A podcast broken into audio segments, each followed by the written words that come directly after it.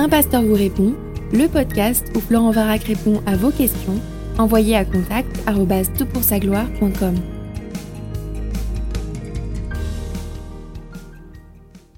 La question est posée pour ce podcast. Je connais pas mal de chrétiens qui croient et pratiquent la doctrine des liens d'hérédité ou ancestraux ou générationnels.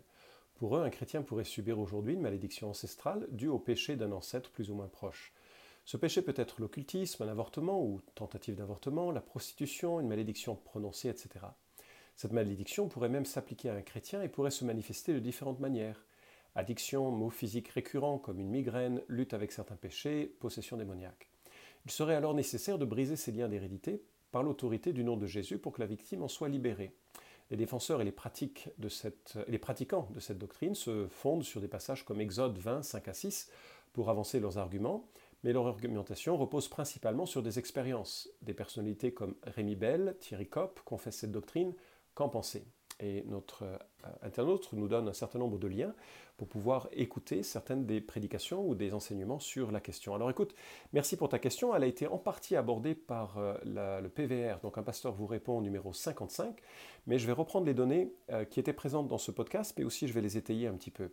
Alors j'aurais souhaité pouvoir euh, reprendre ou répondre directement aux, propos qui étaient tenus dans les podcasts que tu as toi-même ou des messages que tu as référencés, mais malheureusement il n'y avait pas grand-chose vraiment de construit dans les propos qui étaient tenus. effectivement, ce sont essentiellement des expériences, telle personne lutté avec tel péché ou telle maladie ou tel problème constamment, et puis voilà qu'après avoir confessé les péchés de ses ancêtres, la personne a été libérée ou après avoir euh, passée par une délivrance euh, suscitée, réalisée par un tiers, voilà que la personne était libre.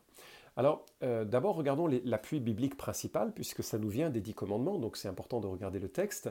et effectivement, je vais lire en Exode chapitre 20, mais on trouve ce passage euh, repris en Deutéronome chapitre 5, et voilà ce que ça, nous dit. Tu ne te prosterneras pas devant les idoles, et tu ne leur rendras pas de culte. Car moi, l'Éternel ton Dieu, je suis un Dieu jaloux qui punit la faute des pères sur les fils jusqu'à la troisième et à la quatrième génération de ceux qui me haïssent, et qui use de bienveillance jusqu'à la millième génération, ou jusqu'à mille générations envers ceux qui m'aiment et qui gardent mes commandements. Fin de citation. T'imagines? Je pense à mes enfants, mes petits-enfants, mille générations, ça me plairait bien. Et c'est vrai que ce serait extraordinaire que Dieu agisse comme ça. Mille générations, dans la Bible, une génération, c'est entre 20 et 40 ans, hein, suivant comment on les, calcule. Ça fait longtemps, longtemps, et ça fait une population majeure, massive, hein, de gens bénis. Euh, waouh 40 000 ans, vraiment? Dieu va bénir euh, une lignée complète si, moi je, persévère. C'est quoi l'idée que l'on a dans, ce texte? Alors quelques réponses. Je crois qu'il faut d'abord comprendre correctement ces textes. La loi met en avant euh, la, responsabilité d'aimer Dieu, et c'est pas simplement une question de péché, c'est de haïr Dieu. Le contraste est quand même majeur. C'est pas le père qui lutte avec un péché et puis euh, soudainement il craque ou je sais quoi. C'est quelqu'un qui commet une apostasie dans le contexte d'Israël, euh, c'est-à-dire qu'il se met à haïr le Dieu qui est le Dieu de sa terre et de son peuple, et il va à l'encontre même de Dieu. Dieu dit, je vais le, je le punir jusqu'à trois ou quatre générations. Ça veut dire quoi? Mais par contre, celui qui m'aime, qui garde mes commandements, je vais bénir jusqu'à mille générations. Alors, euh, quand tu as un texte de loi, ce qui est important de voir, c'est comment il s'applique ensuite, on va, regarder également son contenu, mais comment il s'applique ensuite euh, dans la, suite de l'écriture. En fait, Ézéchiel interdit, donc on parle là de quelques siècles plus tard, il interdit ce fatalisme irréprochable qui consiste, euh, pardon, ce fatalisme irresponsable qui consiste à dire, voilà, cette personne, elle est, elle est pécheresse parce que c'est, il y avait des péchés chez les ancêtres. Ou alors elle vit des malheurs parce que ses ancêtres ont péché. Il faut vraiment lire tout le chapitre 18 euh, dans son intégralité pour voir à quel point Dieu va à l'encontre de cette idée. Je vais t'en lire quelques extraits, mais déjà ça offre un correctif euh, sur ce que, euh, la, mauvaise manière d'employer ce, commandement. Qu'avez-vous à dire ce proverbe sur la terre d'Israël? Les pères mangent des raisins verts et les dents des enfants sont agacées. Je suis vivant, oracle du Seigneur l'Éternel, vous n'aurez plus lieu de dire ce proverbe en Israël. Voici, toutes les âmes sont à moi, l'âme du Fils comme l'âme du Père, l'un et l'autre sont à moi, l'âme qui pêche est celle qui mourra, l'âme qui pêche, c'est celle qui mourra. Un fils ne supportera pas le poids de la faute de son père, et un père ne supportera pas le poids de la faute de son fils. La justice du juste sera sur lui, et la méchanceté du méchant sera sur lui. Pour pas être plus clair, n'est-ce pas? Versets 30 Et 32, c'est pourquoi je vous jugerai chacun selon ses voies, car je ne désire pas la mort de celui qui meurt, oracle du Seigneur l'Éternel, convertissez donc et vivez. Donc, euh, comment réaliser un peu cela? Il faut savoir que euh, nous, avons euh, Amatia qui s'inspire de cette loi en Deutéronome 24.16 pour interdire que l'on punisse justement les, fils pour la faute des pères. Revenons maintenant aux, dix commandements. Donc, hein, comment comprendre cette contradiction que Dieu vient punir sur trois ou quatre générations et qui vient bénir sur mille générations? Déjà, il faut noter, hein, le, contraste est entre mille générations de bénédiction face à trois ou quatre générations de malédiction. Donc on a vraiment le sentiment que Dieu cherche à encourager un, attachement à sa personne plutôt qu'à condamner assez rapidement comme ça des gens qui euh, auraient un comportement déplacé. Deuxièmement, il faut voir que dans une certaine réalité, nous sommes enchaînés en Adam et en tous les ancêtres qui nous séparent de lui. C'est-à-dire que nous avons vraiment péché en Adam. Nous étions en Adam quand Adam a péché. Nous avons nous-mêmes péché en Adam. C'est un peu la chaîne que rapporte Romains chapitre 5, verset 12 jusqu'au verset 14, en sorte qu'il y a effectivement, réellement une corruption. Je ne sais pas s'il faut l'appeler une corruption génétique, une corruption spirituelle.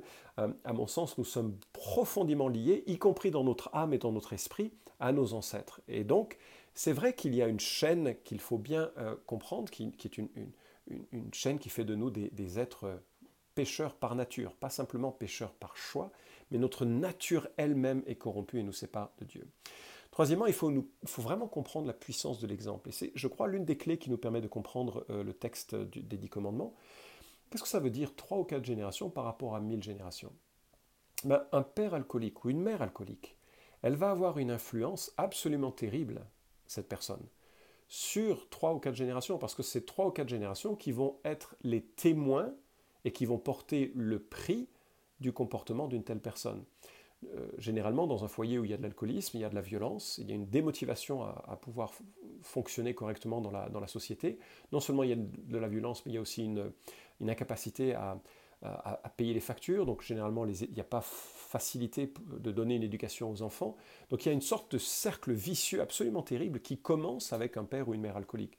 Ce n'est pas fatalisme parce que les gens peuvent s'en sortir. Je connais autour de moi des exemples absolument magnifiques de gens qui sont sortis de ces milieux de, façon brillante, souvent grâce à l'évangile, mais pas que. Et donc ce n'est pas un fatalisme, mais c'est une réalité qu'il va y avoir des conséquences sur ceux qui observent de tels comportements.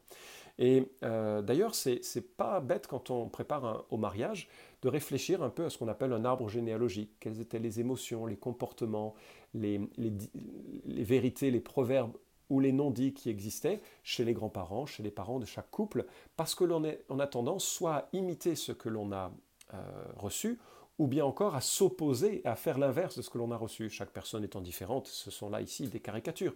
Mais ça permet parfois de réaliser qu'effectivement, il y a bien une influence et une incidence qui va de génération en génération, mais ça ne veut pas dire que c'est une sorte de malédiction qui passe, qui entraînerait un certain fatalisme. Et ça me conduit à ma quatrième remarque, comprendre la responsabilité personnelle.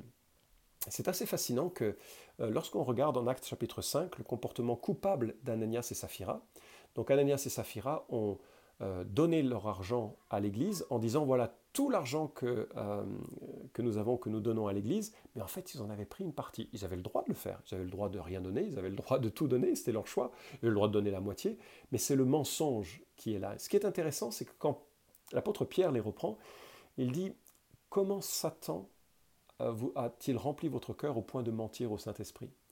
Je, veux dire, je veux dire quoi par là? Ben, ce, que l'on voit, c'est que même si Satan euh, influence vers le péché un certain nombre d'individus, nous sommes, nous, responsables de la manière dont nous gérons ces influences. En sorte qu'il n'y a pas de déresponsabilisation, malheureusement, je, pourrais presque dire, en disant, bah voilà, mes, mes, parents, ils étaient comme ça, donc moi, je suis comme ça. Il n'y a pas ce genre de, déresponsabilisation.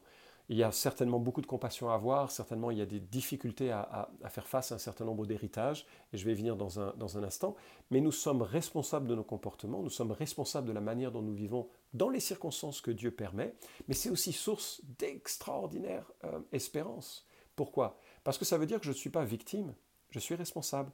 Alors, euh, quand je pêche, ben, j'ai besoin de la grâce de Dieu.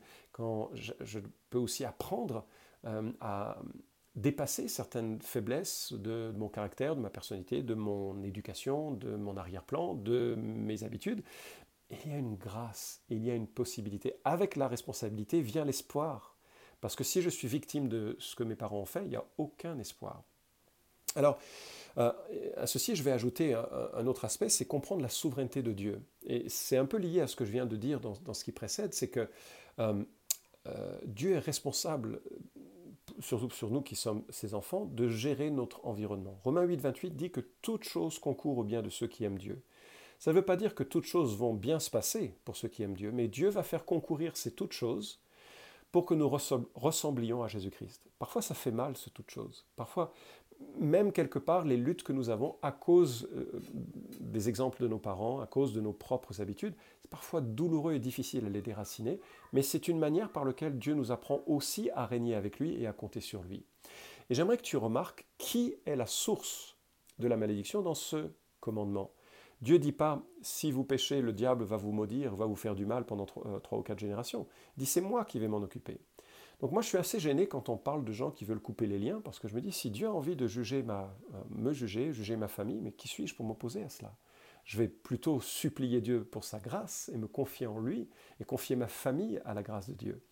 Euh, et bien sûr, parce qu'il y a une solidarité euh, avec mes ancêtres, comme Daniel priait pour sa nation et, lui-même, et comme je suis effectivement un pécheur dès le ventre de ma mère, comme le dit David dans le psaume de repentance qu'il a écrit, le psaume 51, le psaume 32, oui, je peux, reconnaître un certain nombre d'influences, mais en même temps, c'est Dieu qui bénit, c'est Dieu qui maudit. Le diable n'est qu'un instrument de ce que Dieu permet ou ne permet pas de faire. Moi, je n'ai pas à m'occuper du diable, j'ai à m'occuper de Dieu. Dieu s'occupe du diable à mon égard. Ce que je dois faire, c'est que je dois soumettre ma vie à Dieu et lui résister. C'est ce que Jacques chapitre 1, verset 19 nous dit. Euh, euh, Jacques chapitre 4, verset 7, pardon. Euh, Jacques 1, 19, c'est que les démons croient en Dieu et ils tremblent. Mais il, mon, rôle, c'est de me soumettre à Dieu et de résister activement à toutes les tentations morales qui viennent de mon côté pour essayer de me déstabiliser. Je dois me soumettre à Dieu et j'ai cette assurance que quand je fais ça et que je résiste, lui va partir. Mais si Dieu choisit de maudire, qu'il maudisse, hein, je ne peux rien faire contre sa malédiction. Euh, je peux juste supplier sa grâce. Et on voit des exemples comme cela dans l'Ancien Testament. Donc ce que l'on voit, c'est qu'il faut bien comprendre la souveraineté de Dieu dans cette histoire. Nous sommes dépendants d'un Dieu qui gère nos circonstances, Parfois, elle nous semble pesante, difficile, et on doit compter sur lui pour compter que, puisque ça fait partie du bien que Dieu veut réaliser en nous, il va nous donner la force et il va épurer, éprouver, valider notre marche et notre vie avec lui, euh, comme il l'entend. Et ça, c'est comprendre le rôle des, jugements de Dieu. C'est un sixième point que je veux noter.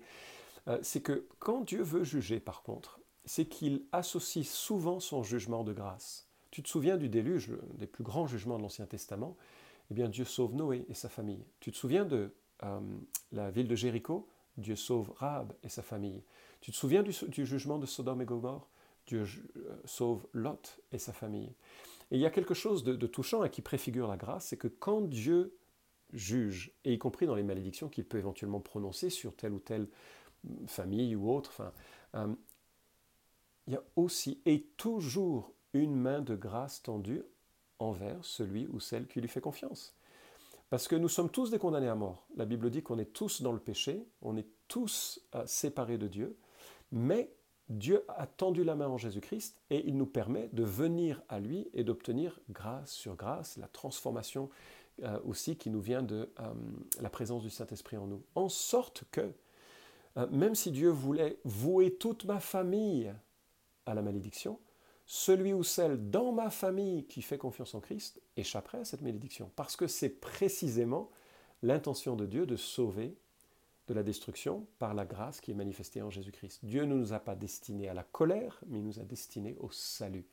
Et donc il n'y a jamais de crainte que Dieu veuille vouer toute une branche d'une famille. Il pourrait avoir le droit de le faire, il pourrait désirer de le faire, mais il n'y a aucune crainte pour celui ou celle qui aime Jésus qu'il ne peut pas bénéficier de la grâce de Dieu. On voit dans tous les jugements antérieurs, les grands jugements qui sont euh, un peu comme des modèles des, jugements de Dieu, que chaque fois la grâce est associée pour permettre à celui ou celle qui lui fait confiance de venir à lui.